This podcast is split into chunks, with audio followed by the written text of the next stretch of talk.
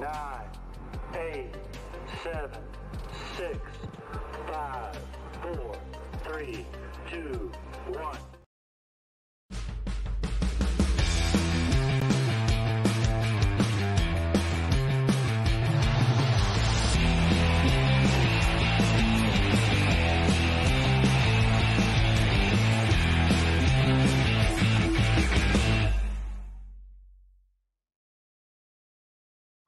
Bonsoir tout le monde, bienvenue à ce spécial Halloween sans être spécial parce qu'on va parler zéro de l'Halloween à l'épisode 9 euh, de Dans le Mille saison 2 avec Renaud. Ben, c'est bon pour un spécial Halloween. L'éclairage sur ta face fait déjà assez peur. Exact. C'est vrai que hein, c'est. Oh là là, attends une seconde, là, on va, on va essayer. Je sais pas pourquoi c'est autant. euh, Écoute, c'est le spécial Halloween. Ben, regarde, c'est ça, spécial Halloween, donc je fais peur.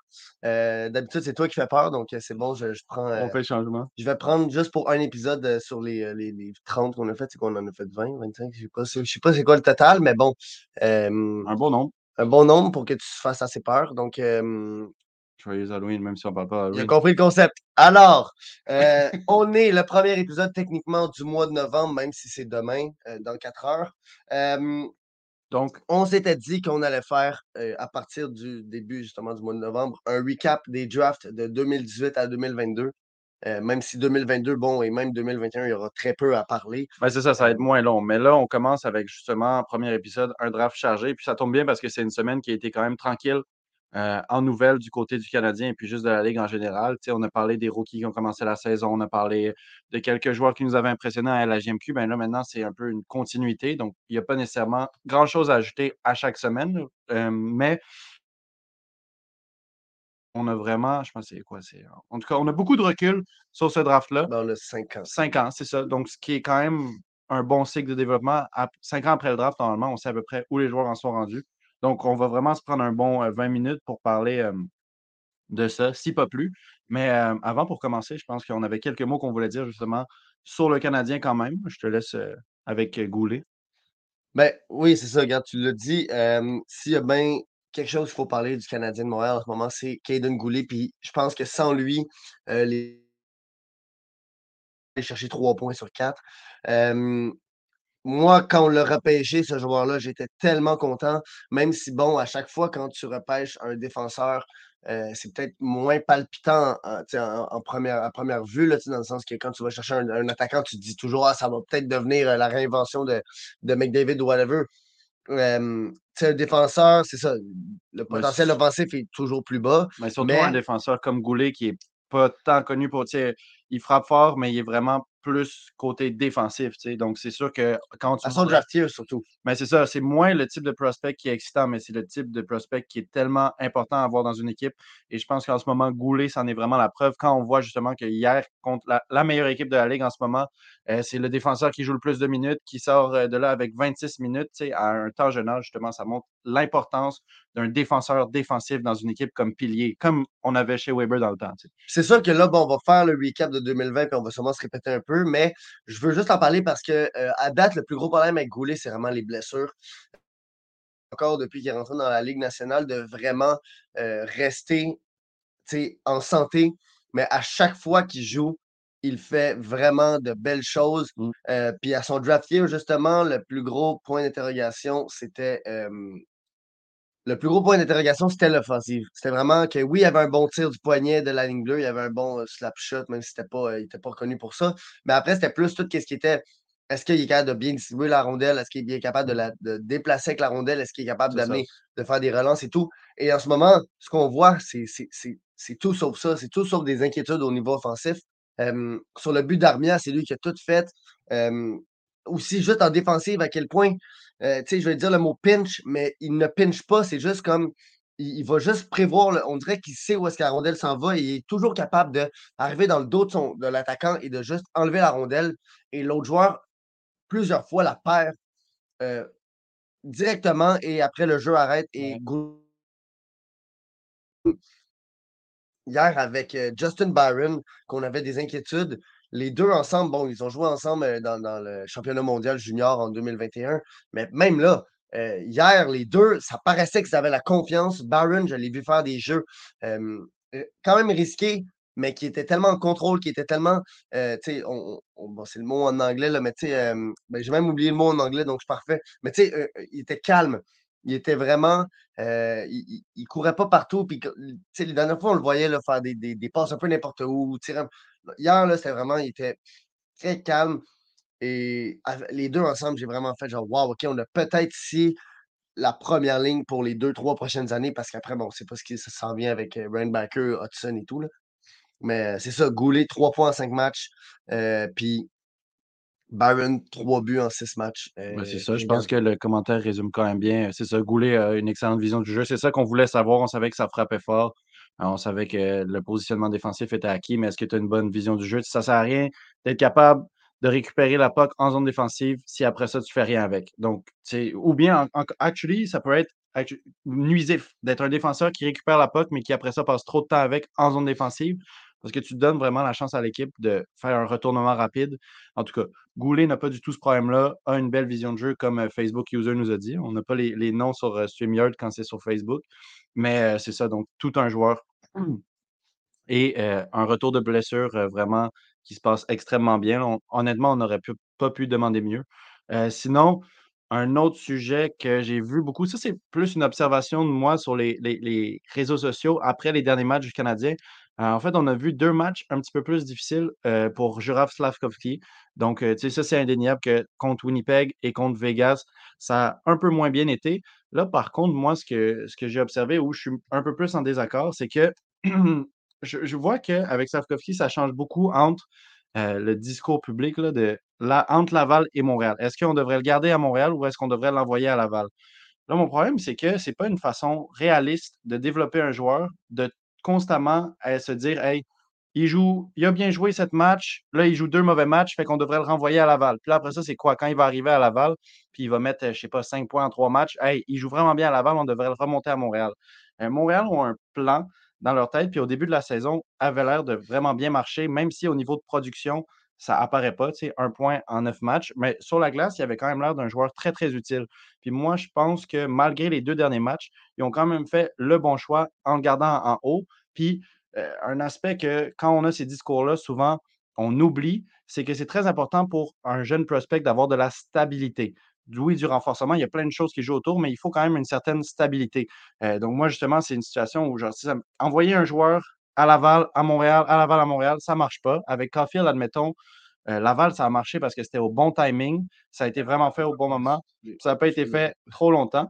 J'essaie de voir si qui nous texte, euh, juste pour peut-être qu'on soit capable de, de, nommer, parce que là, je vois plusieurs, de, plusieurs commentaires. Puis ça m'a fait penser aussi à une ancienne parallèle. Moi, je me souviens dans le temps, euh, quand on avait Galchenyuk qui est arrivé, qui a fait une très bonne saison. Puis quand ça a commencé à un peu moins bien aller, avant qu'on l'échange, euh, je me souviens que, je me souviens plus c'était qui le coach dans le temps, mais je me souviens qu'il y avait une tendance à, tu sais, Galchenyuk, c'était un joueur qui était capable de jouer sur l'aile et au centre.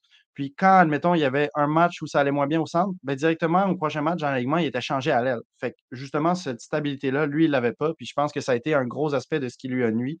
Euh, avec beaucoup d'autres euh, facteurs, beaucoup qui étaient externes, tu sais, on le sait maintenant. Mais en tout cas, avec Stavkovski, c'est plus, je, trouve que ce discours-là est un petit peu euh, nuisif, de justement tout le temps être comme ah, on l'envoie à Laval. Non, en ce moment, à Montréal, pour 80% des matchs, il a bien joué il est à sa place, moi, je pense. Puis c'est sûr que s'il y a un problème, puis qu'en changeant les lignes, on voit encore ce problème-là qui persiste, un moment donné, la solution, ça va être Laval. Mais pas pour le moment.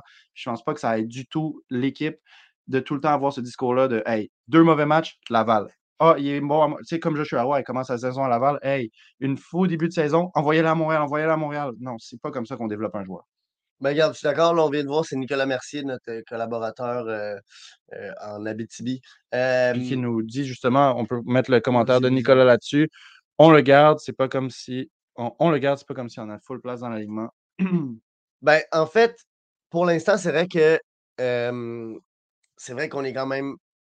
On, on est faible en termes de profondeur, mais là, on s'entend que quand Dvorak va revenir, il y aura un joueur à tasser. Ilonen, ça me fait un peu ça me rend un peu triste de ne pas le voir parce que je pense que oui, Armia en ce moment il joue bien, mais ça m'étonnerait qu'il euh, il garde ce pace-là. Parce qu'on l'a vu, ce Armia-là qu'on voit en ce moment, on l'a vu à des moments, mais après, c'est le fait qu'on voit Armia de même 10 matchs sur 82 euh, matchs pendant une saison. Puis Ilonen montrait de belles choses. Puis je suis vraiment d'accord avec toi que justement, Uri, euh, il en crée des choses. Après, son trio ne fonctionne pas en ce moment. Le duo Anderson-Newhook, on l'avait essayé pendant la pré-saison et ça marchait. Après, c'est peut-être juste que euh, c'est des gars très nord-sud. Uri, il est peut-être quand même plus nord-sud que est-ouest. Quand je veux dire ça, nord-sud, c'est vraiment en termes de jouer sur la longueur. Euh, est-ouest, c'est plus euh, sur la largeur. sais, un gars comme euh, Caulfield et Suzuki, c'est des gars un peu plus est-ouest, même que Suzuki est un peu dans les quatre directions. Là, mais Uri en a fait des jeux pour Anderson qui ont abouti à rien. Uri pourrait vraiment avoir 6-7 points en ce moment facile s'il avait été avec un joueur qui finissait ses jeux parce que il y en a au moins quatre que je peux avoir dans ma tête dans les trois derniers matchs au Centre Bell où est-ce que j'étais et que j'ai vu Uri faire des jeux ben, qui ont mis la, rondelle parfaitement pour Anderson et que ça juste rien ben, Moi, je, en tout cas, mon, gros problème en fait avec le pairing Anderson et Uri, il faut que ça pourrait bien marcher, mais c'est justement, il faut qu'un des deux joueurs adapte son jeu. Puis en ce moment, je ne pense pas qu'ils sont dans une place où ils pourraient faire ça. Puis dans les sept premiers matchs de Uri, où tout le monde disait Hey, ça va bien, puis moi aussi, je trouvais que ça allait vraiment bien. Ce que je trouvais vraiment solide de son jeu, c'était beaucoup, beaucoup, beaucoup ses entrées de zone prendre contrôle de la POC en zone centrale, rentrer dans la zone, puis en, souvent en pré-saison, on le voyait rentrer, un peu trop s'avancer, puis trop savoir quoi faire, ou bien être un petit peu mou dans son entrée de zone. Là, je le voyais solide, réussir à faire une belle passe, créer un beau jeu après une entrée de zone. Mais l'autre bord, Josh Anderson, ce qui fait très bien aussi, c'est des entrées de zone.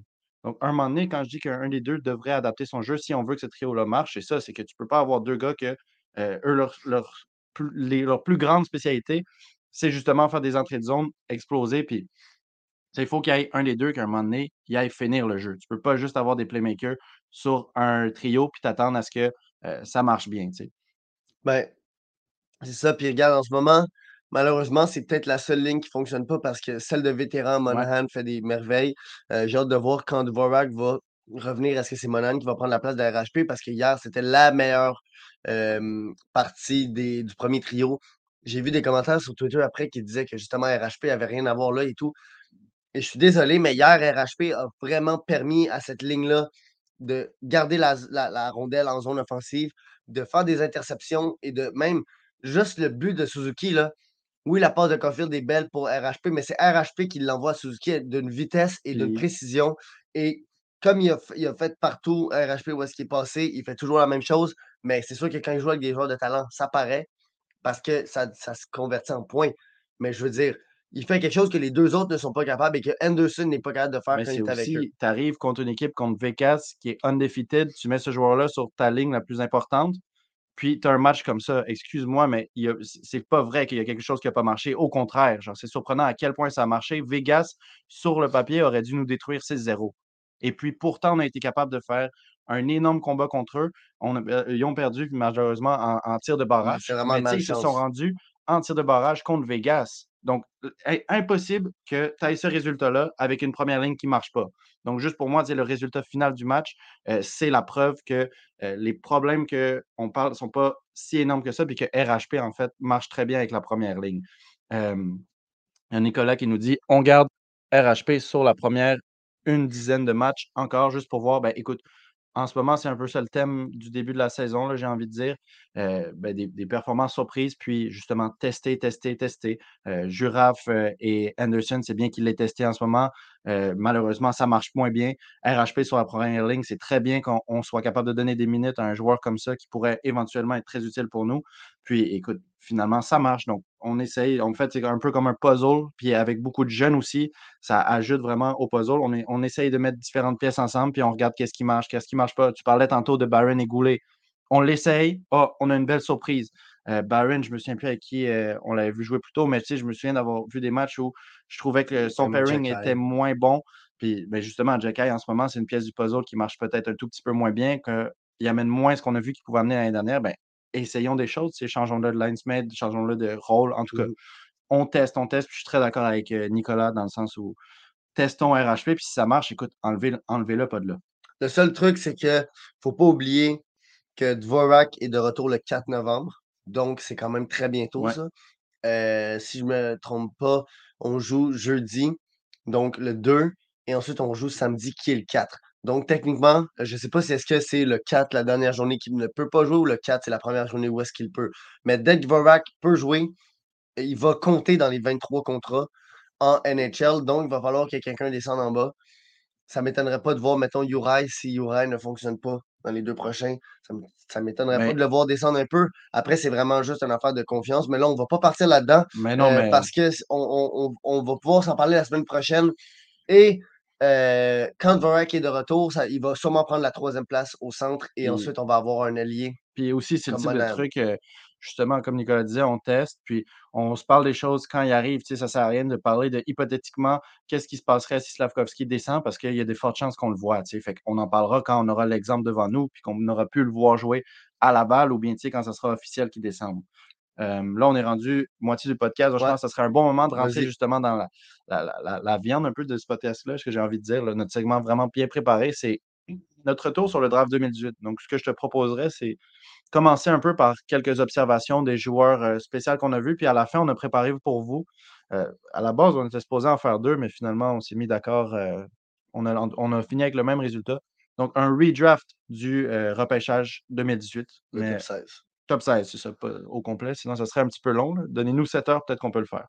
Donc, mmh. moi, je veux commencer directement avec.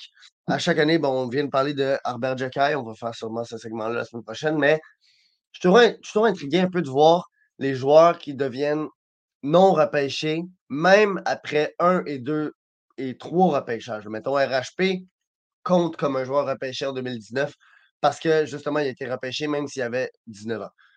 Mais il y en a un en 2018 qui n'a jamais été repêché et qui en ce moment est un joueur très important pour son équipe dans la Ligue nationale. Et ça, c'est Yegor Zamula avec Philadelphie, un défenseur qui est vraiment utile et que j'ai regardé un peu, juste un, j'étais allé un peu me, rentrer dans le, Twitter des fans de des Flyers, puis un peu les analystes, les journalistes des Flyers. J'ai lu des articles et tout. Et ce gars-là est vraiment aimé. Et le match que j'ai vu, Yegor Zamoula a vraiment joué des minutes importantes sans faire une production qui, est vraiment incroyable. Je pense qu'il y a trois points dans ce match. Mais c'est un, défenseur qui est permanent et qui va vraiment s'installer dans la Ligue nationale pour les prochaines années. Je suis garanti puis c'est juste fou que justement, il, n'a pas été repêché. Puis à chaque fois, ça me fait halluciner à quel point justement, il y a des, surprises de même qu'à 18 ans, il n'était pas, tout rendu là. Puis on va en parler bientôt. Il y a un autre joueur qui à 18 ans n'était pas rendu là et qui maintenant il l'est. Euh, donc c'est juste, moi, c'est un joueur que je suis vraiment surpris de voir qui, performe en ce moment. Ouais, surtout son statut euh, non drafté. Euh, sinon, moi, c'est ça, en, regardant ce draft-là, en tout cas, c'est sûr, avec du recul, c'est un des plus récents où on peut voir quand même loin. En tout cas, 2018, c'est spécial comme année. Tu sais, justement, tu as dit cinq ans après, on voit, c'est comme on, on peut vraiment commencer à solidifier qui est vraiment un boss. Puis de l'autre bord, tu sais, qui est-ce qui a 23 ans, qui n'est pas en train de, de, de, En tout cas, on a une, image assez claire de tous les joueurs dans le draft. Puis dans ce draft-là, je voyais beaucoup de, différentes situations de développement. Puis en tout cas, ça m'a fait réfléchir là-dessus. Euh, surtout un cas en particulier, donc euh, Lundestrom de euh, Anaheim, parce qu'il y a eu une, phase de développement vraiment spéciale, unique à lui. si je peux dire ça, c'est sûr que ça arrive à d'autres personnes, mais vraiment pas souvent. En fait, lui, c'est ça, son développement a été tranquille.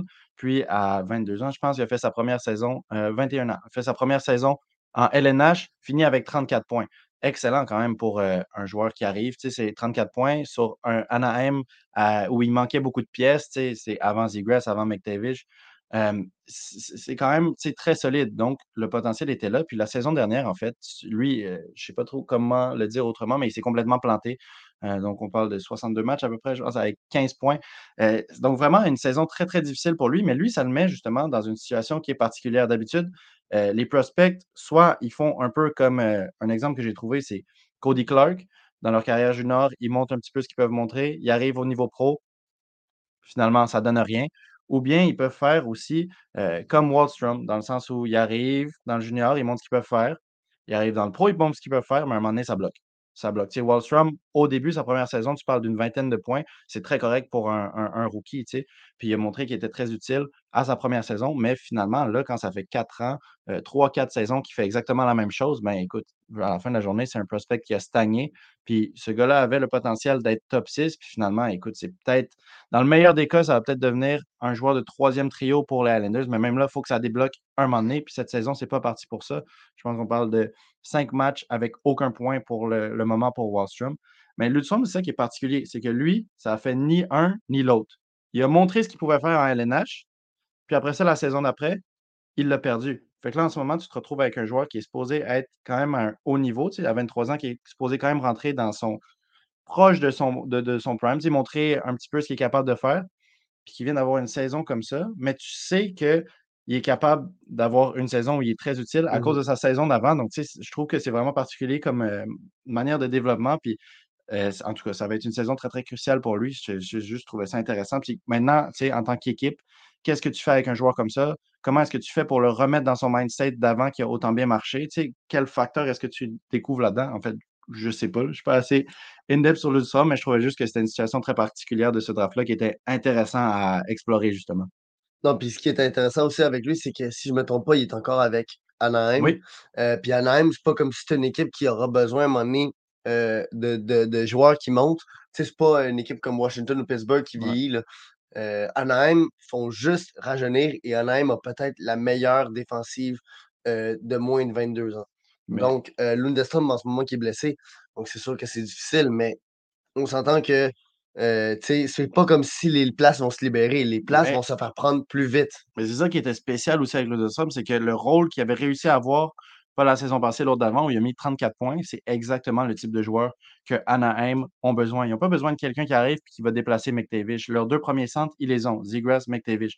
Mais un gars qui arrive et qui joue sur ta troisième ligne puis qui met 30 à 40 points, ça peut être extrêmement utile quand tu vas être rendu en série à aller faire un deep run. sais. Puis veut pas, c'est quelqu'un qui, justement, si McTavish ou Zegras se blesse un moment donné, tu as besoin de le monter, si c'est cette production-là qu'il y a dans ton bottom six, quand il est dans ton top six, il pourrait avoir une production encore plus grande, puis justement remplir ce trou-là. Fait que c'est vraiment exactement le type de prospect dont Anaheim avait besoin, même si ce n'est pas le joueur qui avait le plus de hype autour. Puis là, la saison dernière, justement, ça, écoute, comme j'ai dit plus tôt, ça, ça complètement, ça s'est écroulé. Moi, je vais y aller avec carrément, je me suis dit, je vais prendre mes trois joueurs que j'ai qualifiés de boss et on a eu souvent des discussions ensemble, nous deux, que oui, un boss, ça peut être un gars qui sort, mettons, dans les deux premières rondes. puis là, malheureusement, moi, dans le draft 2018, j'étais pas encore vraiment impliqué. Puis quand j'étais impliqué, je, je, me, tenais pas tant de, de, de, je me tenais pas tant au courant des prospects en 2018. Mmh. Donc, on s'en parlait tantôt, mettons qu'un Andrew Crystal qui a été pris en deuxième round en 2023, que si ce gars-là se développe pas comme devenir une star offensive, euh, on va pouvoir le qualifier de boss parce qu'on sait à quel point, justement, on connaît le joueur, on connaît le, type. Mais bon, pour 2018, c'est vraiment facile d'aller chercher trois boss. bon, il y a trois joueurs qui n'ont pas joué de match encore dans la Ligue nationale, mais ce n'est pas nécessairement les trois boss. Euh, je vais commencer directement par le numéro un, c'est euh, Vitali, Kravtsov, 9e overall, qui avait beaucoup de potentiel. Euh, même à 20 ans, encore une fois, il n'était pas encore rendu là, mais le monde en parlait encore comme étant un, futur joueur top 6 pour euh, les Rangers. Euh, que si, justement, il s'était développé correctement, ce gars-là pourrait vraiment genre, être dans le top 6 en ce moment, puis peut-être permettre à certains joueurs à haut salaire de New York de, ne pas être là. Mais là, bon, ben, la vie, c'est comme ça que ça marche, puis c'est pour ça que c'est intéressant, c'est pour ça qu'on reste intrigué par ça parce que c'est pas parce que tu sors 9e que tu vas nécessairement devenir le 9e meilleur joueur. Puis en ce moment, Kraftsov, en 64 matchs joués en tout dans la LNH, il a fait que 12 points.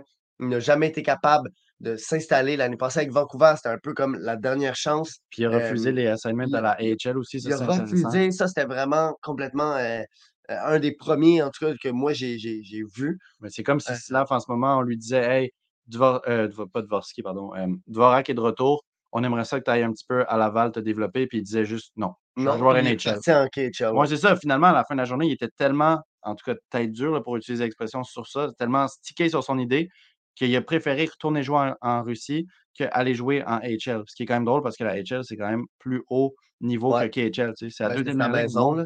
Sa maison, mais Mais je me rappelle même de, de faire comme Hey, wow, OK, là, tout d'un coup, Kravtsov, il y avait des, des rumeurs d'échange. Ouais. Puis là, les, les équipes s'in- s'intriguaient un peu. Puis moi, j'étais comme Hey, le Canadien, ouais, c'est un surtout prospect, une chance. Mais là, ça, pas moi pas là-dessus. Mm. là.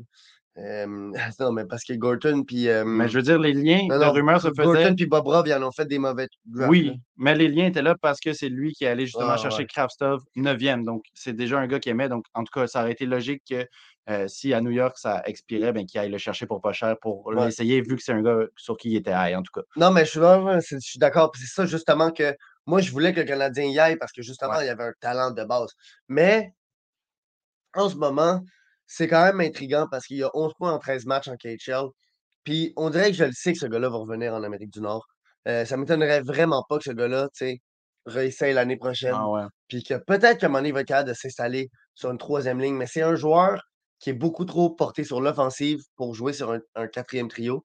Et même sur un troisième trio, sur le troisième trio, il devrait être avec une équipe proche de la coupe. Puis un troisième trio qui a une bonne balance. Parce que ce gars-là, justement, un gros problème, c'est qu'il n'était pas capable de faire ce qu'il devait pour être un joueur professionnel en Amérique du Nord. Ensuite, on a 10e, 19e rang, Jay O'Brien, un choix de- des Flyers qui n'est plus avec l'organisation en ce moment. Il joue avec les Marlies. Il n'a pas encore joué de match, donc je ne sais pas si c'est parce qu'il est blessé ou parce qu'il y a trop de joueurs, mais il n'a pas joué de match. Euh, ce qui est intéressant, c'est qu'à son année de draft, il a joué pas dans la USHL, il a joué dans la USHS, donc comme la ligue euh, secondaire, comme high school. Euh, c'est là-dedans que plein de joueurs jouent. Puis il y en avait là, des, des Scott Morrow en 2021 qui jouaient là-dedans, mais qui ont été pris plus tard. Parce que justement, c'est une ligue qui n'est pas. Tu sais, tu peux pas te fier à ça. C'est c'est comme si un peu tu, tu prenais un joueur en première round qui jouait dans la Ligue Junior 3 du Québec. C'est pas une ligue qui est connue pour développer des gars NHL, surtout pas première ronde. Mais comme, Mais bon, euh, il avait fait 80 points en 30 matchs. Même année, je veux dire, si le gars il est pas capable de s'installer en USHL, ben, c'est même même, euh, c'est même raison que, admettons, quand euh, Kel Maker est arrivé, on ne peut pas le prendre trop haut. Tu sais, finalement, Colorado ont pris un risque. Puis, écoutez, Kel Maker, meilleur défenseur dans la Ligue nationale en ce moment. là. Mais, justement, c'est comme un turn-off dans le sens où, genre, justement, tu arrives un gars, puis il joue pas au plus haut niveau possible. Tu es comment, ouais, peut-être que finalement, je veux pas dépenser mon pic de. Puis, des fois, justement, ça donne des Kel Maker, puis on Ouais. s'en fout de où est-ce qu'il jouait. Ce gars-là un talent naturel, puis des fois, ça donne des Joe Bryan, ou bien, effectivement, c'est un gros red flag. Puis ça aurait dû, euh, en tout cas, on peut pas savoir ça d'avance. Mais tu en même temps, c'est ça quand j'ai dit QGHL, la, la, la Ligue Junior 3A, c'est que c'est pas la AGHL ni la BCHL qui sont des ligues qui ont quand même un, un- une certaine, une certaine, tu sais, les, les- les équipes vont voir, c'est comme, mettons, l'année passée, là, les Jaden Perron, euh, puis Ouais. les Bradley sais, c'est des gars qui ont joué dans ces ligues-là, mais qui sont quand même Oui, des ligues. Mais c'est sûr que mais le niveau est plus bas qu'admettons quelqu'un ouais. qui joue euh, LHMQ ou bien, en tout cas, n'importe quelle route plus traditionnelle. Puis je veux juste finir avec le dernier boss. Euh, je vais faire ça vite là, parce que justement, il n'y a rien à dire sur ce gars-là. Mais Philippe Johansson, 24e euh, des Sharks. Ce gars-là, il vient juste d'arriver en Amérique du Nord. Donc, à 22 ans l'année passée, ben 23 ans en fait l'année passée. Il est arrivé, il a joué un match en HL. Mais sinon, en ce moment, 8 matchs avec l'équipe école de Vancouver. Il y a un seul point. C'est un défenseur droitier. Mais Philippe Johansson, le Philippe Johansson, c'est ça le truc, c'est que ça lui a pris jusqu'à 20 ans pour s'installer dans la Ouais. SHL. Puis ça, c'était quand même un, un- un- un peu un mauvais signe parce que si ton, déf- ton défenseur que tu as pris dans la première ronde, 24e, ça lui prend deux ans avant de s'installer dans la SHL, qui est, oui, une très bonne ligue. J'enlève rien à ça. Mais un gars de première ronde, Il y en a qui c'est sont. pas supposé. Il y en a qui jouent déjà dans la C'est SHL. Tu sais, des Alexander Holtz, Lucas Raymond, William McClung, c'est tous des performaient.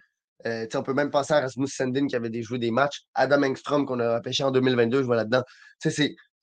C'est juste un peu, c'est ça, c'est juste, c'est décevant de voir ça. Puis après, ben, en ce moment, il, c'est pas un défenseur offensif, mais quand même, là, euh, à 23 ans, bientôt 24, qui est pas capable d'avoir plus d'impact que ça dans la HL, ça prouve.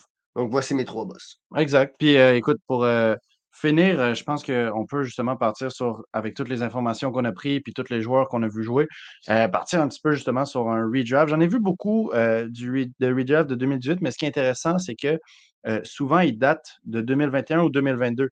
Euh, donc, ils sont un peu plus euh, petit peu plus proche dans le temps de. Tu sais, admettons en 2021, si tu fais un redraft de 2018, Brett Ayton va être plus haut que où est-ce qu'il serait en ce moment.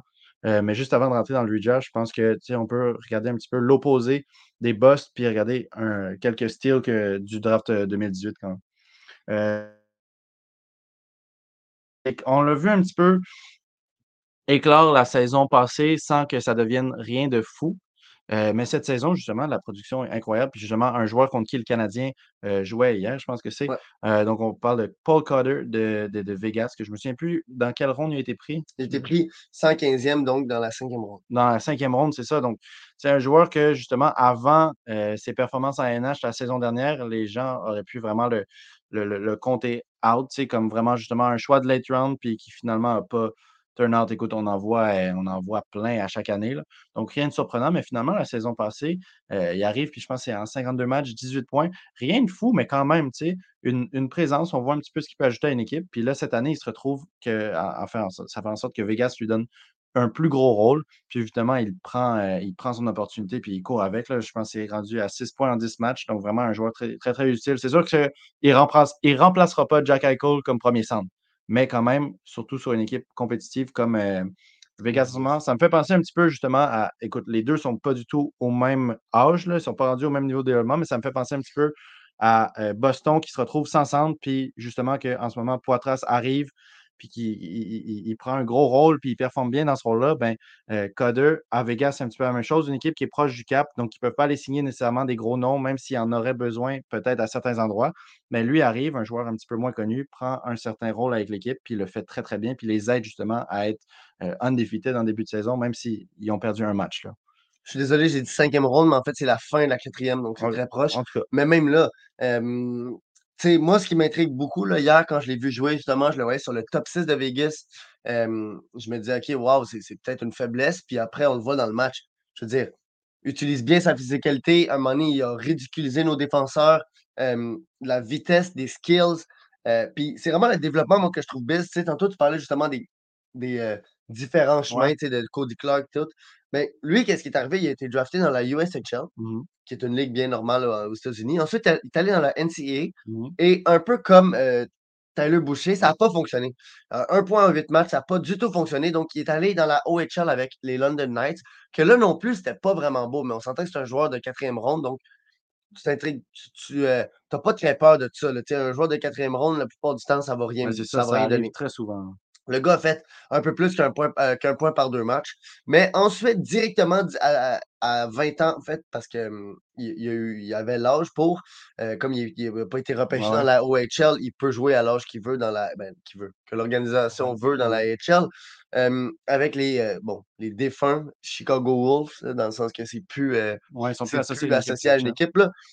et encore là, ça ne marchait pas. 9,54 matchs. Donc, c'est pas comme si le gars montrait une trace d'un joueur qui allait se rendre à la Ligue nationale. Et ensuite, avec, euh, avec euh, l'équipe HL des, des, Knights, non plus, pas, pas vraiment. Mais l'année passée, en sept matchs, euh, non, pas l'année passée, il y a deux ans, il y avait eu ses sept premiers matchs dans la Ligue nationale, deux buts. Et l'année passée, ben, il a joué 55 matchs avec 18 points. Et là, ben, cette année, c'est ça. 6 points en 10 matchs sur le top 6. Un joueur constant.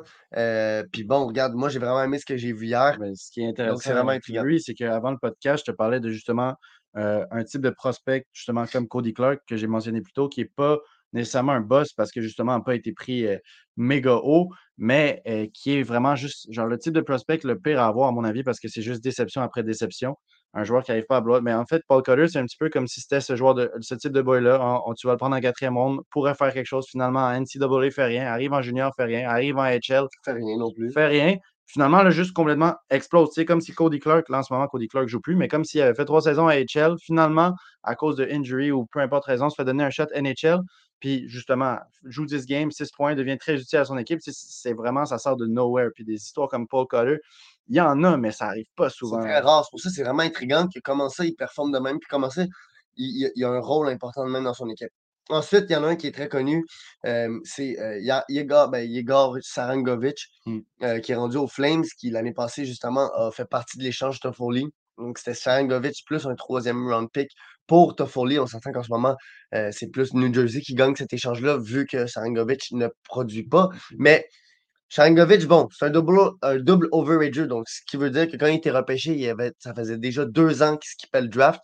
C'est un peu comme Raphaël Harvey-Pinard, mais le gars a un tir vraiment très dommageable et a des bonnes stats overall. Ça va jamais devenir une star. Tu quand je dis un steal, c'est que 141e en sixième ronde, en fait, sixième ronde, fin cinquième, début sixième, euh, c'est vraiment tout un joueur à aller chercher. Et justement, avec Calgary, c'est pas le seul joueur qui, qui ne fonctionne pas en ce moment. Ben non, mais Ben, j'aime vraiment cette sélection-là. ce serait style vraiment justement dans la définition d'un joueur. Tu sais, dans le sens où Raphaël Harvey Pinard, c'est un style, pas parce que ça va devenir l'étoile de ton équipe qui va mettre euh, point per game en une saison régulière. C'est parce que justement, tu es allé le chercher en septième ronde où 95% des joueurs deviennent rien. Puis lui, finalement, non seulement joue un match en NHL, mais performe en NHL. Donc, plus style dans ce sens-là, même si Sagovic va avoir un plus gros, en tout cas, pourrait avoir un plus gros impact sur une équipe que euh, Raphaël Harvey Pinard. là. Non, puis on s'entend que c'est ça. On parle qu'à ce rang-là, la probabilité qu'il devienne un joueur avec de la valeur Ben, est juste très, la, est ben, très juste la faible. Et probabilité qu'il joue un match en NHL ouais, est beaucoup plus basse que, tu sais, admettons, un first round pick, même ceux qui bossent souvent vont avoir eu la chance de jouer au euh, moins 200 NHL. Et puis, si c'est pas NHL, ça va être AHL au minimum. Mais en septième, sixième ronde, même beaucoup de joueurs de cinquième ronde ne se rendent même pas au niveau AHL. Ou bien s'ils se rendent, ça va être en un rôle minime comme euh, en AHL. Puis, tu sais, on s'entend que, mettons, si on regarde, là, New Jersey a gagné le trade. Mais après, si, si tu reviens, mettons, juste à la valeur de base, là, Toffoli n'aurait jamais été tradé pour un troisième round pick et un sixième round pick. Mais là, Sharangovic, avec sa valeur Mais c'est a ça.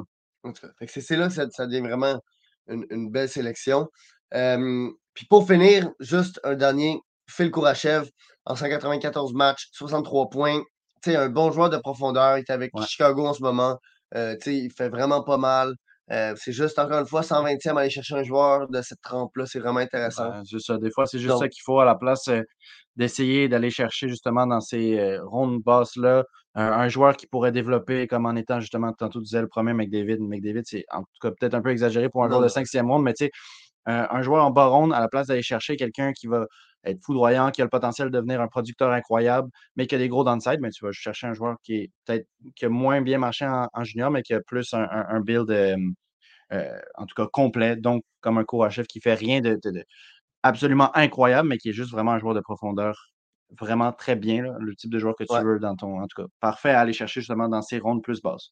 Donc là, pour euh, finir le, le recap du draft 2018, la première, euh, le premier draft sur lequel on revient, euh, on va faire notre top 16 des joueurs. En plus, c'est ça, on- comme Renaud l'a dit, on n'avait pas vraiment le même. Après, on s'est parlé, puis euh, les deux, on a comme fait des, pas des compromis, mais dans le sens que les arguments que tu amenais pour certains joueurs, j'étais d'accord, puis, puis vice-versa. ben, je suis vraiment très d'accord avec le top 16 qu'on a en ce moment. Ben, c'est ça, moi aussi. Puis euh, justement, c'est plus avec la discussion, on, on s'est rendu compte que finalement, on était d'accord. Puis il y a certains aspects d'un joueur qu'on avait moins considérés, mais c'est ça, on vous propose, en fait, si on était, si on devait mettre en fait une liste des top 16 meilleurs joueurs euh, du draft 2018, ben, c'est ça que ça aurait de l'air. Puis, euh, en plus, c'est sûr qu'en ce moment, il y a des joueurs qui ont encore 23 ans, donc euh, qui ne sont pas totalement finis. Donc, je veux dire, il y a encore une partie de ce top 16-là qui est potentielle. C'est le potentiel. Tu sais, ben, en fait, ça. Puis aussi, il ne faut pas oublier le fait que le début de saison, oui, peut nous donner un, un- peut-être un aperçu un peu plus sur ce que ce joueur-là est, puis mais ça ne nous a pas tant euh, biaisé. Donc, euh, donc euh, en gros, le 16e rang est peut-être le seul où est-ce qu'on est un peu différent, mais après, on Ben, pourrait les mettre les deux. de- Ben, c'est ça, c'est que, en tout cas, pour moi, 16-17, c'est vraiment interchangeable. Là, on fait un top 16, donc on 16. Mais en fait, je pense que justement, ça vaut la peine de dire les deux. Là. Ouais, Donc, vas-y. on hésitait entre Addison de Minnesota. Puis Rasmus Sandin de Washington. En fait, c'est justement le seul truc qui nous a fait, qui nous, en tout cas, qui nous rongeait un peu le cerveau euh, entre les deux, si je peux dire ça comme ça, c'est que Rasmus Sandin, s'il joue au même niveau qu'il a joué à la fin de la saison passée avec Washington, c'est sûr que il vient être au-dessus d'Addison, puis peut-être même Ouais, plus, plus haut dans notre euh, top 16. Sauf qu'en ce moment, c'est juste qu'Addison a montré qu'il était capable de jouer à un haut niveau de jeu régulièrement. Donc, tu sais, à- tandis que Sandin, c'est beaucoup moins coulé dans le béton. là. Donc, c'est vraiment ça qui nous a fait hésiter. Puis, à la fin, je pense que, écoute, c'est le seul spot où on n'a pas vraiment décidé à mettre quelqu'un. Puis, ouais, c'est ça, tu sais, Addison, moi, ce que j'aime beaucoup de, de lui, c'est que, un peu peut-être, contrairement à Sandin, c'est que l'année passée, il y avait comme un peu de déception sur Ouais. le côté d'Addison, puis Sandin, c'était comme, wow, ok, non, il est peut-être un autre joueur qu'on n'avait jamais vu à- aux, aux Leafs. Et là, tout d'un coup, Add- Addison, en ce moment, prouve vraiment son utilité avec Minnesota. Puis Sandin, bon, Washington en arrache, certes, mais Sandin ne se démarque pas. c'est ça, il aide pas au problème. Je pense que c'est 8 matchs, aucun point, tandis que la saison passée, c'était en 19 matchs, quoi, à 16 points. Quelque chose d'incroyable, en tout cas. Mmh, c'est complètement, heu, différent. C'est pour ça que je dis que Sandin, c'est rien de couler dans le béton. Heu, au 15e rang, ça, c'était unanime, puis c'est un joueur, justement, ce qui est intéressant, c'est qu'il est arrivé tard, hem, en LNH, en fait, en Amérique du Nord en général. Donc c'est, heu, Marchenko, heu, qui est arrivé, justement, je pense, la saison passée, c'était sa première saison? Kirill, Ou ouais. il est arrivé en AHL, a complètement détruit la AHL. L'ont monté, heu, en LNH parce que, justement, c'est là qu'il était, fait des belles performances, puis un très bon début de saison, encore une fois, Marchenko. Donc, tu sais, pourrait continuer à bâtir, sur ce qu'il a ce qu'il a déjà commencé pour devenir quelqu'un de très spécial. Mais c'est ça, c'est juste qu'il est 15e parce que, justement, il est quand même déjà 23 ans, il est au même âge que les autres, là. Même s'il est arrivé il y a moins longtemps en Amérique du Nord, il est au même niveau de développement que tout le monde. Puis peut-être en fait que ça fait qu'il est 15e parce que justement, l'échantillon est plus court. Ben, c'est ça. Mais l'année passée, en 59 matchs dans la Ligue nationale, il a fait 20 buts. Hem, 20 buts, 4 passes. Donc, tu sais, il est à 25 points.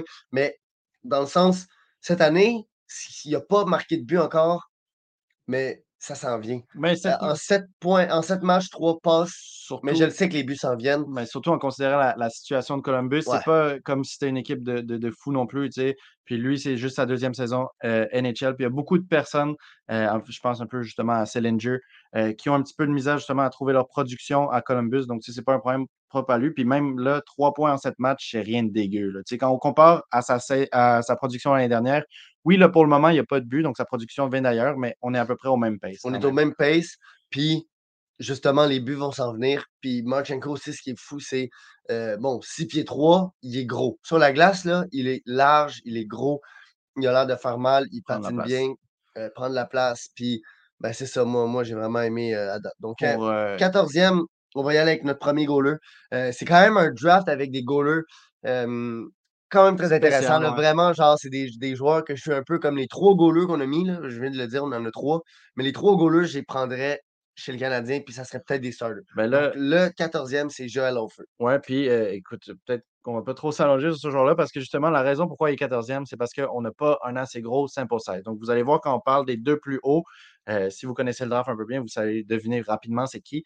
Euh, mais c'est que Joel Offer en ce moment a montré des excellentes choses en AHL et a montré des excellentes choses en NHL. Mais en NHL, je pense qu'il y a 10 games de jouer, donc c'est rien pour le moment, tandis que les deux autres plus hauts ont eu un plus gros sample de NHL et ont montré qu'ils qu'ils gardaient la même qualité. Donc, Joel Offer, pour le moment, est 14e, mais c'est vraiment le type de joueur que dans 5 ans, quand on s'en reparle, pourrait être dans le top 10 ou même, même plus haut. Mais pour le moment, c'est ça, on n'a pas assez un gros échantillon pour justifier de le mettre plus haut que plusieurs autres joueurs, dont euh, notre numéro 13, euh, Adam Bogvis, qui est quand même une situation très spéciale à cause des blessures. Ouais, ben regarde, Adam Boguis, quand même sélectionné très haut, huitième overall, euh, a changé d'équipe déjà dans l'échange Ouais. de Seth Jones. Il est rendu à Columbus. Les blessures l'ont ralenti et en ce moment, malheureusement, il n'y a pas un début de saison incroyable. Mais encore une fois, sur Columbus, moi, je m'attendais à ce que Columbus peut-être fasse le saut euh, puis surprenne le monde. Mais face Mais- comme le Canadien fait, en fait, Ouais, ce début de saison. comme- ouais. Mais peut-être que eux, justement, ça va être un, un différent pace, justement. Peut-être que eux, ça faut juste se laisser un petit peu de temps. Tu sais, veux pas avec une équipe jeune. Oui, quand le potentiel est là, ça peut marcher, cliquer directement, comme Détroit, justement. Euh, ou bien ça peut faire un peu comme Ottawa la saison dernière. Tu sais, Ottawa, c'est pas une cause perdue, mais c'est juste que le développement, en fait, pas le développement, la chemistry d'équipe prend un petit peu plus de temps que prévu. Tu sais. Puis ben, c'est ça, Boquist, c'est Ben, offensif et tout. c'est ça le, le truc, moi, qui m'a fait le mettre plus haut que Offer ou bien qui m'a fait euh, le mettre plus haut que Marchen- Mar- Marchenko, son coéquipier. C'est juste que quand il a joué, quand il était LT, puis quand il a eu le temps vraiment de s'établir, il y a des saisons où je pense qu'il a joué une cinquantaine de matchs à peu près, il produit comme on pensait qu'il serait capable de produire. Donc, la seule raison pourquoi il est autant bas, c'est que est-ce que vraiment, si tu savais qu'un joueur avait autant de problèmes de blessures, tu le prendrais? Parce que quand il est sur la glace puis il joue, quand il a le temps, je ne parle pas d'un début de saison ou de retour de blessure où il a raté la moitié de la saison passée, comme on voit en ce moment, mais quand il a le temps de s'établir puis de faire son jeu, il joue très bien. C'est un très, très bon défenseur offensif. Ouais. Euh, mais bon, un juste après, un autre défenseur offensif, euh. Et lui, en ce moment, là, son début de saison avec Arizona m'impressionne énormément. Ouais. Et qu'est-ce que je t'ai dit tantôt, c'est s'il est encore avec LA, il ne serait pas là. Ouais. Mais juste à cause qu'il est rendu avec Arizona, qui est là maintenant, il, à quelque part, il est le numéro un. de l'Arizona. Puis les matchs que j'ai vus, bon, hier, ils ont gagné 8-1. Ouais, c'est ça. donc, ils ont vraiment défait le- les adversaires. Et Arizona prouve qu'ils ne sont plus une équipe bottom 5. Après, ça se peut qu'avec la longueur de la saison, ils deviennent bottom 5. Mais Là, 7 points en 8 matchs, contrôle le jeu. Power play, c'est un vrai QB. Euh, vraiment, vraiment, Ouais. bon, un ami d'enfance de Nick Suzuki en plus, donc euh, un petit, euh, petit Mais amour pour lui en Dursey, ce qui est, ce qui est intéressant, c'est que justement, quand on en parlait, on était comme, OK, les deux, je lui et Bogvis sont des joueurs quand même similaires. La seule différence, c'est que justement, Dursey, non seulement a montré qu'il pouvait le faire plusieurs saisons, puis et LT. Mais tu sais, c'est pour ça qu'il était dur à placer aussi un peu, c'est que Dursey, c'est un petit peu, en tout cas, c'est pas une comparaison exacte, là, mais c'est un petit peu un Bogvis sans blessure, tu sais. Dans le sens où peut-être Bogvis, Ouais. les gens auraient vu plus de potentiel dedans, mais euh, deux défenseurs qui ont un très gros upside offensif, puis qui, en ce moment, Dursey performe et reste en santé. Puis moi, je suis vraiment d'accord avec le commentaire justement de Nicolas Mercier que la, la chimie s'est vraiment améliorée euh, depuis l'arrivée de Tourigny, justement le- le- l'entraîneur qui était celui de, du mondial junior du Canada avant. Mais Arizona, c'est vraiment une équipe que j'ai appris à aimer. À la base, c'était vraiment l'équipe un peu qu'on voulait qu'ils s'en aillent. Mais là, en ce moment, j'aime vraiment ce ce qu'ils sont en train de, de construire. Puis bon, c'est vraiment dommage pour leur arena. C'est un autre sujet, mais c'est vraiment une belle équipe en ce moment. Ouais. Une équipe jeune, une équipe qui a l'air difficile à jouer contre. Euh, donc, j'ai vraiment hâte de voir le match jeudi parce qu'on est un peu dans le même stade où est-ce qu'eux, ils ont justement ils ont coulé et nous, on a URS la Ben, c'est ça, c'est c'est l'équipe que, en même temps, beaucoup de personnes voyaient euh, bottom, un peu comme nous, mais que, je sais, beaucoup vont dire que c'est surprenant qu'ils arrivent autant haut, mais tu sais, à la fin de la journée, oui et non. Là, ils ont un, un- un- un gardien solide qui montre qu'il est solide, même avec euh, une équipe qui était moins bonne la saison passée. Sean Dursey euh, en, en- en défense qui est justement en train d'exploser, puis en attaque, ont tellement de, de prospects, donc, tu sais, de prospects, donc comme Cooley, euh, Gunter, en tout cas. C'est surprenant, mais pas tant en même temps. Euh, ça nous Mais là, au euh, au 11e 11e. pick. Euh, un- notre deuxième gardien. euh, Celui qui a dé- découvert l'année passée pendant les playoffs. Ouais, c'est ça. Je pense que, c'est- écoute, ce- ce- cet, cet indice-là, ça vous dit tout, là, Akira Schmidt, euh, le gardien de but de New Jersey, qui, avant, en fait, son explosion en playoff la saison dernière, quand il avait joué en LNH, c'était moyen, mais tu sais, ce qui est normal pour un jeune gardien. Puis quand il était en AHL aussi, ses premières saisons en AHL sont passées correctes. Mais la saison dernière, euh, il a joué, je pense, une quinzaine de matchs. Tu me corrigeras quand tu auras les statistiques. Mais une quinzaine de matchs en- avec New Jersey dans la saison régulière. Puis ça s'est très bien passé. On parle autour de, je pense, que c'était 9-22. 22. 9-22, c'est ça, de save percentage. Donc, vraiment une grosse amélioration. Puis quand il est arrivé en playoff, à la base, il a commencé comme étant le deuxième gardien de but, mais rapidement euh, a pris sa place comme premier gardien de but et, et comme une énorme partie de la raison de pourquoi est-ce que New Jersey se sont rendus autant loin, même si, écoute, c'est moins loin que ce que certaines personnes pensaient qu'ils pourraient aller. Donc, ils ont quand même battu New York, qui avait une excellente équipe. Puis, euh, Akira Schmidt, c'est une énorme raison pour ça, tu sais. Puis tantôt, on, on, s'est beaucoup euh, obstiné sur ce joueur-là, justement parce qu'on se disait c'est lequel entre Offer puis Schmidt comprend. Euh, puis je comprends vraiment les deux, les deux arguments, mais c'est justement moi, c'est plus encore une fois, c'est le sample size. Mais moi, un goaler qui, l'année passée, en 18 matchs, 9-22 pour de, de- de pourcentage d'arrêt, et ensuite qui arrive en série et qui réplique ces stats-là et qui permet à son équipe, je me rappelle l'année passée quand il est arrivé, tout d'un coup, ça faisait du bien. Il a donné la chance à son équipe de se rendre en deuxième ronde. Et ça ne m'étonnerait pas que cette année, bon, ça fait un peu plus euh, mal cette année. Là, il, y a, il y a 8,63 ben, de, pourcentage d'arrêt, mais c'est en trois matchs. Quand même une victoire, une défaite en prolongation. Puis un match qui est arrivé, Mais- au, au- à, tu sais, euh, en- il n'a pas commencé, donc il a juste commencé deux matchs à date. Mais c'est vraiment un gardien intéressant, là, je veux dire, 6 pieds 5, Ben, c'est vraiment Mais c'est ça qui est un gabarit. important là, quand même à mentionner avec les gardiens de but, parce que ça peut être dit pour Offer, ça peut être dit pour Schmidt, puis ça peut être dit pour le dernier qu'on va mentionner plus tard. Les gardiens, c'est tellement, tu sais, justement, quelqu'un peut exploser une saison, avoir une, éno- une énorme saison, puis arriver puis exploser en playoff, puis après ça, avoir une saison où justement, tu sais, à la fin de la saison, on pourrait regarder Akira Schmidt, puis il pourrait être rendu à 8,70. Tu sais, les, les gardiens, c'est vraiment versatile. Puis euh, Joel Offer, c'est la même chose. En ce moment, ça se passe bien, mais lui aussi a juste joué, je pense, deux ou trois matchs cette saison en NHL. Puis ça se pourrait qu'à la fin de la saison, finalement, il finisse avec un 8,80. Ou bien que cette saison, sa première saison, se passe vraiment bien, finisse avec, par exemple, un 9-10. Puis que la saison prochaine, ça, change complètement les gardiens. En tout cas, ça bouge beaucoup. C'est une, une position qu'on dit qui est très difficile à timer pour le développement. Puis justement, à savoir quand est-ce que quelqu'un est prêt pour un différent challenge. Mais la différence avec Akira Schmidt, justement, c'est ça, c'est qu'il est allé jouer en série. Donc, c'est normalement à un niveau de stabilité. Il, a fait le plus dur. là. Ouais, puis on s'entend que, tu sais, 2018, dernier draft, où est-ce que on pourra, ben, le premier et le dernier, où est-ce qu'on pourra parler de gardiens qui sont établis dans la Ligue Ben, nationale parce que c'est une position qui prend énormément de temps à s'en venir. Donc, en dixième, on commence, on rentre dans le, dans le top 10. On a le défenseur de Edmonton, Evan Bouchard, qui avait été repêché dixième. Donc, lui, techniquement, ça a été un joueur bien Il reste choisi. là. Il reste là. Euh, donc, c'est rien, c'est c'est vraiment en fait une bonne chose parce que c'est rare que euh, ton joueur top 10 il descende. tu sais. Mais Evan Bouchard, vraiment des stats incroyables. Oui. Après, l'année passée, dans, la, dans les séries, 19 points en 12 matchs, 40 points en 82 matchs dans sa saison. Et en ce moment, il y a 9 points en 8 matchs, euh, même sans McDavid. Donc, c'est ça. Beaucoup vont dire qu'il y a quand même les meilleurs acolytes de powerplay et il y a un powerplay Ouais. de- qui, qui était le meilleur de la Ligue nationale l'année passée. Mais c'est pas parce que n'importe quel défenseur pourrait faire ce qu'il Ben, fait. C'est vraiment un défenseur incroyable et c'est une des raisons qui est indéniable avec Evan Bouchard, c'est que c'est un défenseur qui a une spécialité. Donc, quand euh, il s'est fait repêcher, on s'est fait dire Hey, c'est intéressant pour Edmonton d'avoir un défenseur comme ça, euh, offensif, qui peut, qui peut faire jouer beaucoup sur le power play. Puis effectivement, c'est pile ce que Edmonton avait besoin. Puis lui, c'était exactement le type de joueur que les gens pensaient. Puis la, la raison pourquoi Edmonton sont allés chercher, c'est exactement ça. Que, il s'est vraiment rentré dans un moule qui était parfait pour lui.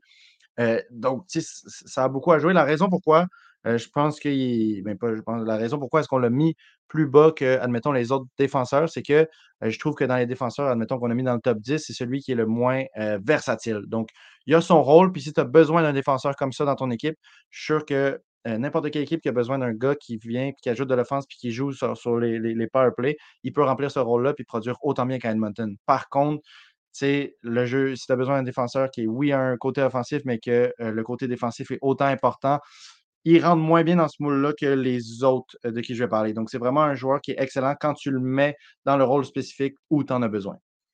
Neuvième, on a Joel Farabi euh, Mm. des Flyers qui. Farabi, c'était vraiment une grosse discussion entre lui et Bouchard parce que on les voit les deux comme des gars de top 6, top 4. Je pense pas que Bouchard, ben, à quelque part peut-être, mais tu sais, on a Darnell Nurse. Bouchard peut jouer un peu sur le top pairing. Euh, en fait, non, je viens de me, rappeler que c'est pas avec lui qu'on discutait de ça. C'est avec un autre qui est plus haut. Bouchard, oubliez ce que je viens de dire, je viens de me rappeler que c'est un autre gars complètement. Mais Farabi, c'est ça. C'est un gars qui va jamais être un joueur sur une première ligne quand il est contender. Euh, il n'a pas encore une, sa- une saison de plus de 40 points. Donc, c'est vraiment un point d'interrogation, mais en ce moment, il commence très bien. Puis moi, ce que j'adore de Farabi, c'est qu'il rentre vraiment dans la mentalité de Flyers. C'est un gars détestable. Puis je pense vraiment que c'est un joueur qui est vraiment aimé par les fans des Flyers et par euh, l'organisation des Puis, Flyers. important quand même de mettre que Farabee, ça pourrait être, encore une fois, en tout cas, on le dit pour tous les joueurs parce qu'ils ont juste 23 ans, puis ça pourrait être vrai pour n'importe qui là-dedans, mais ça pourrait être quelqu'un qui, euh, en ce moment, les Flyers sont dans une meilleure situation que ce qui était euh, l'année dernière. Donc, l'année dernière, il y a Sean Couturier qui n'a pas joué. Euh, c'était une équipe où on ne savait pas trop c'était quoi la direction. Là, cette fois, euh, Daniel Braillère arrive, explique son plan avec les joueurs. Donc, plus de stabilité dans l'équipe, puis une équipe, justement, qui. J'imagine que le, le, le- vibe, si on peut dire ça comme ça, est un peu meilleur dans l'équipe. Puis c'est plus prometteur. Donc, cette année, on le voit peut-être un petit peu plus à l'aise. Puis, en tout cas, la saison commence très bien. Donc, on parle de justement un joueur qui n'a pas encore eu de saison de plus de 40 points, mais ça pourrait arriver cette saison. Puis pas cette, si ce n'est pas cette saison, ça pourrait arriver très bientôt. Donc, pour le moment, sais, c'est pas un joueur que. Moi, je dis, en tout cas, c'est pas un joueur que je pense que je verrais sur la première ligne d'une équipe qui gagne la Coupe Stanley, admettons, mais quand même indéniablement un joueur qui est très, très utile euh, sur un deuxième ou troisième trio. Si troisième trio, je dis ça, mais dans une. Mettons peut-être à Colorado, tu sais, il Ouais, serait ouais. utile sur le troisième trio, là, pas dans une équipe comme le Canadien, c'est un joueur de premier trio. Mais donc, c'est ça. Je suis vraiment d'accord. Puis ensuite, tu viens de parler du Canadien. Donc, le huitième choix, euh, le choix du Canadien de Montréal, Kotkaniemi. Il était dur à Euh, placer aussi. hein. qui était dur à placer, puis que justement, tantôt, quand je parlais du début de saison, qui nous a pas trop biaisé, pour lui, il nous a biaisé. Parce que dans le sens que je pense que KK, s'il n'y avait pas le départ qu'il y avait en ce moment, oui, il serait dans le top 15, mais Ben, là, là, un point par match, et je l'ai vu jouer, il est utile dans les deux sens de Ben la là- patinoire, il gagne ses mises en, éche- euh, mises en jeu. Je peux pas, pas le mettre. C'est ça, juste la saison passée, il a montré que, en tout cas, ce que Bergevin a vu en lui, c'était pas rien. La saison passée, on parle d'une quarantaine de points avec, euh, dans sa saison avec Caroline. Donc, tu de la bonne production, mais c'était surtout qui était vraiment utile dans plusieurs euh, situations. On l'a vu faire ça un petit peu avec le Canadien, mais là, on l'a vu vraiment rentrer dans ce rôle-là. Quelqu'un qui peut jouer justement euh, dans beaucoup, beaucoup, beaucoup de scénarios sur des unités spéciales, puis réussir à rentrer un petit peu dans, dans tous ces moules-là. Pas être un spécialiste dans rien, mais être utile partout. Mais cette saison, on voit un petit peu cette versatilité-là encore, mais avec une production de points per game. Donc, écoute, s'il continue sur ce rythme-là, euh, lui, encore une fois, ça va être quelqu'un qui va monter. Puis peut-être que justement, s'il continue comme il joue cette saison, il va montrer que le Canadien avait bien fait de le prendre au troisième et que c'est plus le Canadien qui a fait une erreur dans comment tu le développes. Parce qu'en ce moment, Caroline l'utilise vraiment bien. Puis la saison dernière, déjà, j'avais trouvé que c'était exactement le joueur que Caroline avait besoin. je comprends pourquoi est-ce qu'il l'avait payé autant, puis je comprends pourquoi justement il avait été pressé de, le re-signer parce qu'ils ont vraiment vu quelqu'un qui rentrait dans le moule de ce que l'équipe avait besoin. Mais là, non seulement il y a ça, mais il dépasse ces attentes-là. Il aurait pu continuer à jouer comme il a fait la saison passée, puis Caroline aurait fait une très bonne affaire. Mais là, ils ont peut-être fait un steal, pas dans le même mmh. sens que j'allais prendre quelqu'un euh, bas dans le draft, mais un steal dans le sens de signer quelqu'un dans un très bon contrat qui va être extrêmement utile, une pièce cruciale pour eux si jamais ils se rendent plus loin que, euh, ben, je pense, eux, c'est demi-finales qui ont été. En tout cas, ça bloque. Ben, ouais, ça bloque, ça bloque. Puis c'est vraiment dommage parce que si on parle beaucoup de Slavkovski en ce moment, euh, il faut attendre parce que ça peut prendre 4, 5, 6 ans avant qu'un joueur arrive vraiment à où est-ce qu'il est exposé d'être.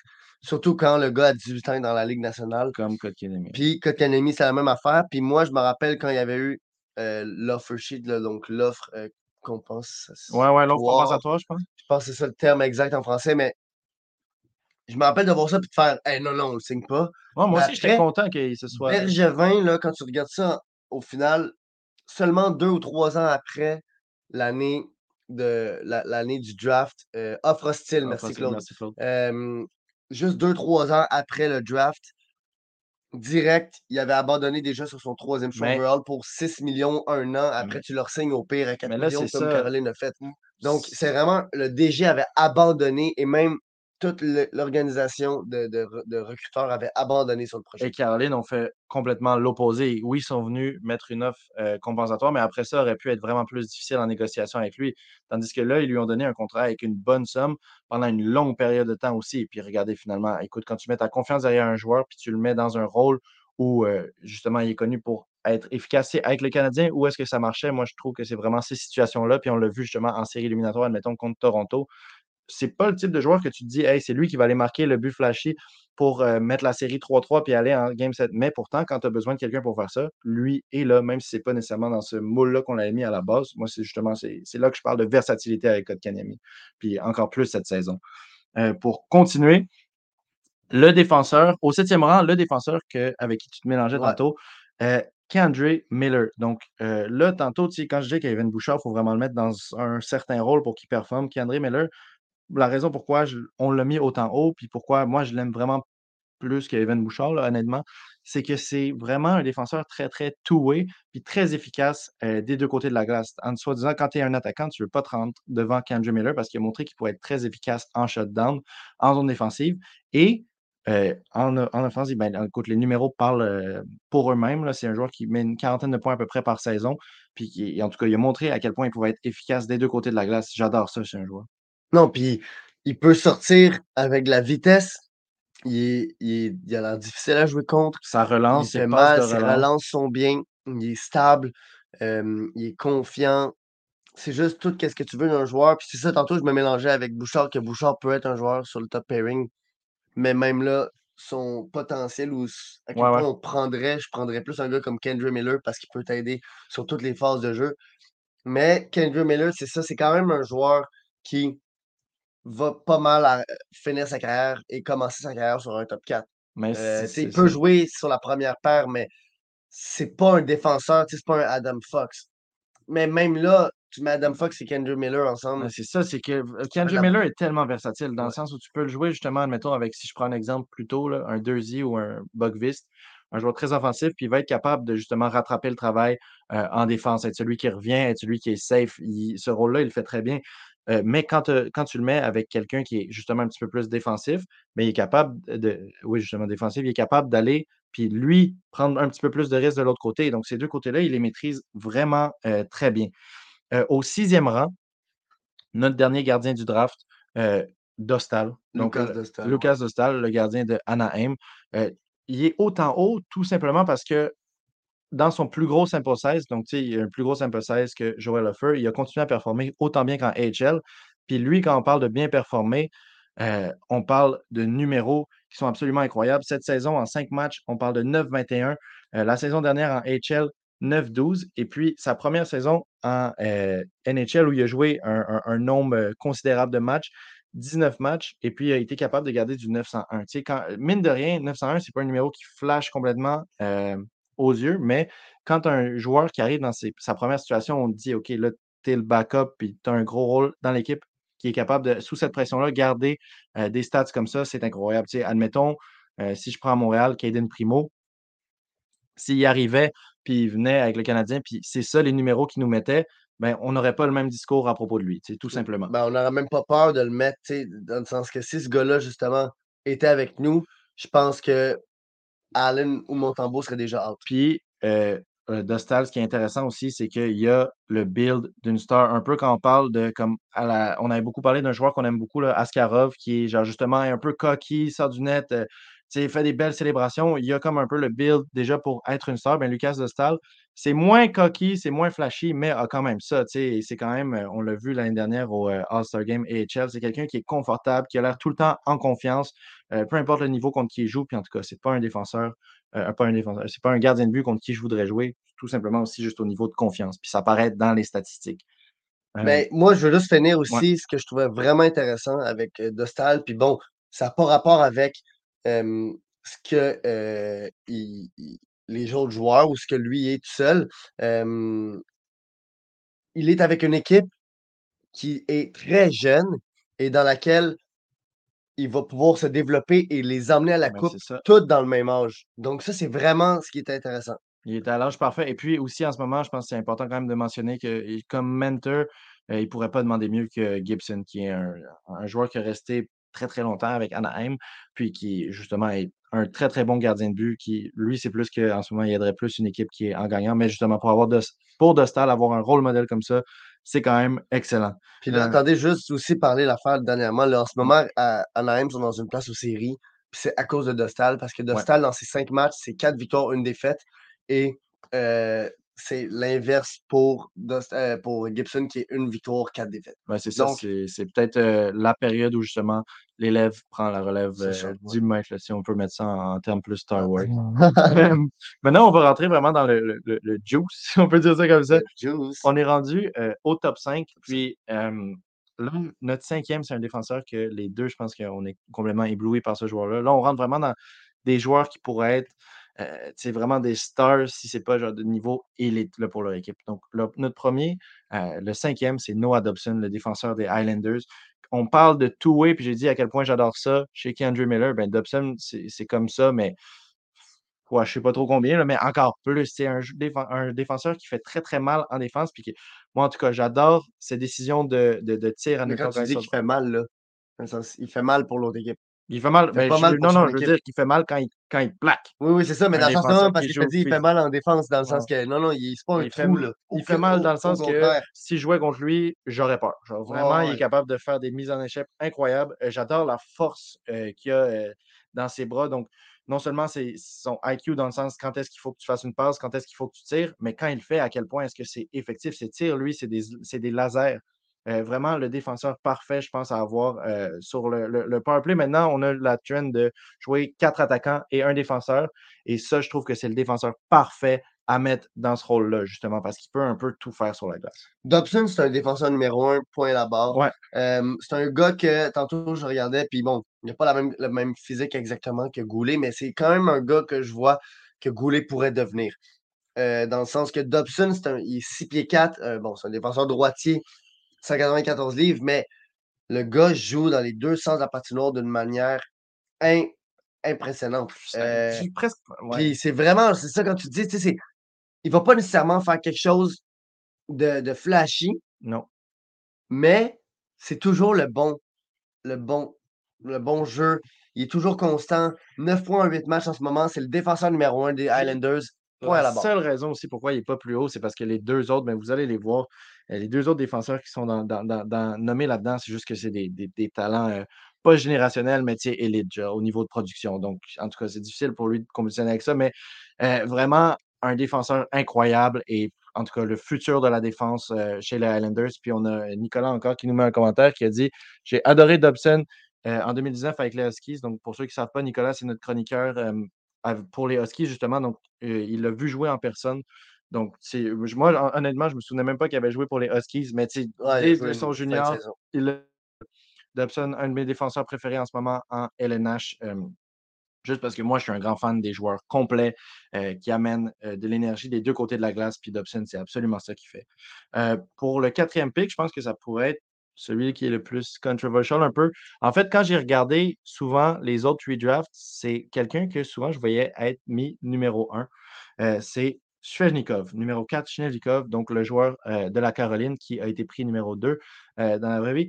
Svechnikov, c'est que il y a quelques problèmes avec lui. Donc, c'est indéniable que c'est un allié qui a le potentiel de vraiment être une star puis de, produire énormément. Moi, c'est juste qu'il y avait deux bémols, si on peut dire ça comme ça de lui. Donc, numéro un, les blessures. On ne parle pas du même problème de blessure que Adam Bogvis, bien sûr. Donc, ça ne l'a pas empêché de se développer, de devenir un joueur euh, extrêmement effrayant pour l'autre équipe. Donc, vraiment, un joueur très productif offensivement, un allié qui est euh, au niveau star. Mais ça l'a quand même freiné à quelques moments. Ça l'a empêché plusieurs fois de faire des saisons complètes. Puis la saison dernière, ça l'a empêché juste complètement juste d'aller aider euh, Caroline en série qui aurait vraiment eu besoin de son aide. Donc, en tout cas, quelque chose que je le dis parce que je le prends en compte quand je le mets là. Puis deuxièmement, c'est que souvent qu'on en met un tout petit peu trop. Donc, euh, le- quand on parle de Chenuka, sa meilleure saison, euh, je ne me souviens plus euh, exactement c'est combien, mais je- il me semble que c'est 69 points. Donc, tu sais, quand même, un, un excellent niveau de production, mais on ne parle pas d'un joueur de 100 points. Moi, pour que, admettons, il passe au-dessus des trois autres joueurs, il faudrait c'est- qu'il y ait une saison comme ça de 80-90 points. Puis, qui sait, il, est- très jeune, donc peut-être qu'il va l'avoir s'il reste en santé, mais il n'est pas encore rendu là, à mon avis. Puis il y a quelque chose de moins que justement les trois autres joueurs qui, eux, ont quelque chose qui amène de élite à une équipe. Euh, Shemnikov, c'est vraiment, il est rendu à la phase de sa carrière où j'ai l'impression que c'est justement entre genre vraiment star et élite. Est-ce qu'il va prendre le prochain step pour devenir élite puis aller mettre des saisons comme les trois autres avant? Ou bien est-ce qu'il va rester au niveau où il est en ce moment, qui est déjà très bon, mais qui n'est pas assez pour moi pour le monter au-dessus des trois autres? Mais je pense que ce qui est intéressant aussi, tantôt, tu parlais euh, de joueurs qui stagnaient, euh, de joueurs tu sais, comme Wallstrom ou d'autres qui, qui, qui, justement qui arrêtent. Euh, bon, on s'entend que c'est pas le même niveau de stagner, là, mais à un certain point, Svechnikov aurait pu être le numéro un parce que juste à 19 ans, il avait fait 61 points en 68 matchs, sa ça. deuxième saison. Et ensuite, tu sais, quand tu vois un gars justement à 19 ans qui arrive là, tu te dis, OK, ce gars-là, il s'en va pour les 100 points. Mais là, depuis, il n'a jamais été capable de faire un point par match. Euh, et l'année passée, 55 points, 64 matchs. C'est vraiment pas mauvais. Mais c'est juste que, est-ce que ce gars-là est le meilleur attaquant dans son draft? Je pense pas. Euh, le meilleur attaquant, c'est le numéro 3. Et je pense pas que Svechnikov est même quasiment une star encore, dans le sens qu'il est proche d'être une star. Mais est-ce que c'est vraiment une star ou c'est plus juste un joueur il lui reste 6? quelque chose Parce que prouver. pour être une star, il faut faire un point par match. Puis, Ou amener quelque chose d'autre que le numéro 3 amène? Mhm. Moi, ce que je trouve intéressant aussi, et puis c'est ce que j'avais dit au début, que justement, euh, il y avait beaucoup de redraft qui avaient été faits un peu plus tôt, dans les années 2021-2022, c'est que dans ce temps-là, Shnevnikov, on n'avait pas eu sa saison qui vient de finir. Donc, beaucoup de personnes le mettaient numéro un à cause de justement, ils pensaient que la croissance allait continuer. Euh, en ce moment, on a euh, l'avantage d'être deux ans plus tard que les gens qui ont fait ça. Donc, on le sait que justement, il y a eu des problèmes de, de- blessures qui expliquent ça, mais qu'elle a stoppé un petit peu. Par contre, pour un autre joueur, le numéro 3, euh, Brady Tachuk, donc l'allié gauche des sénateurs d'Ottawa, elle, sa production a non seulement sauté, mais elle continue euh, de s'améliorer. Donc, tu sais, dans le temps euh, des redrafts que j'avais vus, sa meilleure saison, c'était 67 points en 79 matchs. La saison dernière, il a fait 83 points en 82 matchs. Puis là, il est rendu à euh, 8 points en 8 matchs cette saison. Donc, continuellement des améliorations. Puis Brady Tachuk, ce qui est excellent, c'est que non seulement il amène euh, cette énergie-là dans le sens de marquer des points, euh, être actif, puis être un joueur très agile, mais il l'amène euh, dans le caractère. c'est déjà le capitaine des sénateurs. Et puis, quand il joue sur la glace, ça se voit. Il joue comme un leader, puis il amène cette intensité-là qui est cruciale à une équipe. Puis si le joueur qui amène cette intensité-là, en plus, performe, ça fait penser un petit peu justement à Marchand, pas nécessairement dans le build physique du joueur, mais quelqu'un qui est à un niveau élite euh, sur la glace, puis qui, en plus, va déranger l'autre équipe. C'est tellement, c'est le capitaine un peu idéal, dépendamment de comment ton équipe est construite. Tu sais, on le dit tout le temps, il faut repêcher le meilleur joueur disponible et pas repêcher par le, pour le positionnement. Puis bon, s'il y a bien une grosse déception, c'est que Kachuk, ça serait probablement le fan favorite du Canadien. Euh, le monde, on l'adorerait. Ce serait le type de joueur exact. son chandail serait déjà retiré si c'était juste de moi, là, dans le sens que ce gars-là, justement, il se développe l'année passée un point par match, puis en ce moment, il est en train de, encore une fois, montrer qu'il pourra faire un point par match. C'est le capitaine depuis qu'il a 21 ans et c'est vraiment, il est prêt à prendre toute la pression de l'équipe. Il est la face de la face, le visage, la franchise. Déjà, oui. ce gars-là, c'est ça. C'est vraiment là. Bon, on voit son frère comment ça se développe, là, mais c'est si tu joues contre lui, en tout cas, c'est le type de gars que justement, en tant que fan euh, du Canadien, je suis sûr qu'il y en a beaucoup dans vous qui le, détestent, mais que justement, ça montre exactement pourquoi est-ce que euh, il devrait être dans notre tête, puis je pense dans la tête de beaucoup de personnes. En tout cas, c'est difficile de faire l'argument de prendre Chevnikov au-dessus de Brady Tachuk quand tu vois justement comment le développement s'est passé. Euh, maintenant, rentrons, rentrons dans notre top 2. Donc, le numéro 2, Quinn Hughes. Donc, en fait, c'est pour ça, que je disais tantôt, Dobson, on amène plein de qualités, puis c'est un joueur incroyable partout, mais Quinn Hughes, c'est juste que c'est vraiment difficile de, faire des comptes. parce qu'un défenseur euh, qui est bon, non seulement offensivement et défensivement, comme c'est un peu un thème dans un flot des défenseurs très toués, mais qui t'amène une production de 76 points, 78 matchs, puis qui, cette saison, commence la saison à point per game. C'est juste que c'est le type de joueur de talent élite que toutes les équipes ont besoin. Ben regarde, Dobson est bon dans tout. Euh, est-ce qu'il y a quelque chose d'élite dans son jeu? On ben pourrait quasiment dire que son jeu défensif est élite. Ben, est-ce qu'il y a quelque chose d'autant gros qu'élite que Quinn Hughes, c'est mais Quinn Hughes, c'est que c'est quasiment si on pouvait nommer quelque chose. si on devait nommer quelque chose, c'est un talent de franchise, le Quinn Hughes a un talent franchise. Puis je suis vraiment d'accord avec Nicolas Mercier, ça, c'est que tu peux pas mettre Dobson avant Quinn Hughes. Quinn Hughes, c'est juste le défenseur numéro un pour Vancouver et c'est lui qui fait que l'équipe est là où est-ce qu'il est en ce moment. Oui, avec Philippe Ronek, c'est un duo incroyable parce que Ronek, bon, déjà avec les aptitudes offensives, mais en plus défensives. Mais Quinn Hughes est à plus 10 en grande partie à cause de Ronek, mais dans le sens que Quinn Hughes, c'est un peu, quand on voit, mettons, Ryan Backer et Lane Hudson ensemble, c'est un peu ça que je vois dans l'aspect de tu laisses ce gars-là avoir du temps, puis pas la pression de devoir penser à la défensive parce que tu as le défenseur qui cover, ce gars-là te fait des merveilles. Et il rend tous les autres joueurs sur la patinoire meilleure. Ben là, c'est plus aussi que, admettons, Dobson, pour le moment, puis en tout cas, je dis pour le moment parce que, encore une fois, à 23 ans, puis Dobson en ce moment est à 9 points en 8 matchs. Donc, en tout cas, ça pourrait changer. Mais Dobson, quand on parle de qu'est-ce qui est élite, c'est un joueur, moi, je dirais des trucs plus spécifiques. Donc, admettons, quand il va aller son tir à un niveau élite. Quand il va aller plaquer, ça va être un niveau élite. Quand on parle de Quinn Hughes, qu'est-ce qui est élite, c'est ce joueur-là? C'est son jeu offensif au complet. Pas seulement son tir, c'est la vision de jeu les passes, euh, être capable de switch. Tout ça avec un très bon jeu défensif aussi, c'est comme l'aspect élite est beaucoup plus gros. Euh, comme je dis, ça pourrait changer parce que Dobson, 9.8 matchs, puis en tout cas, à 23 ans, ton développement n'est pas fini, mais pour le moment, Quinn Hughes a le dessus parce que son jeu offensif est juste complet, si on peut dire ça comme ça. Il n'y a pas grand-chose qu'il a besoin de développer parce que presque tout euh, est élite à ce niveau-là. Puis bon, pour finir, euh, le numéro un, qui a été le numéro un aussi, c'est Rasmus Dalin. Puis, sincèrement, le seul point, moi, vraiment que je dois amener pourquoi il est au-dessus de Queen News, c'est l'aspect que Dalin, défensivement, est aussi en train de se développer encore de plus en plus comme étant un joueur extrêmement bon. Puis, je veux dire, ce gars-là est tellement fort physiquement. Puis, à la base, on avait vraiment un point d'interrogation sur cet aspect-là de son jeu il est tellement puissant.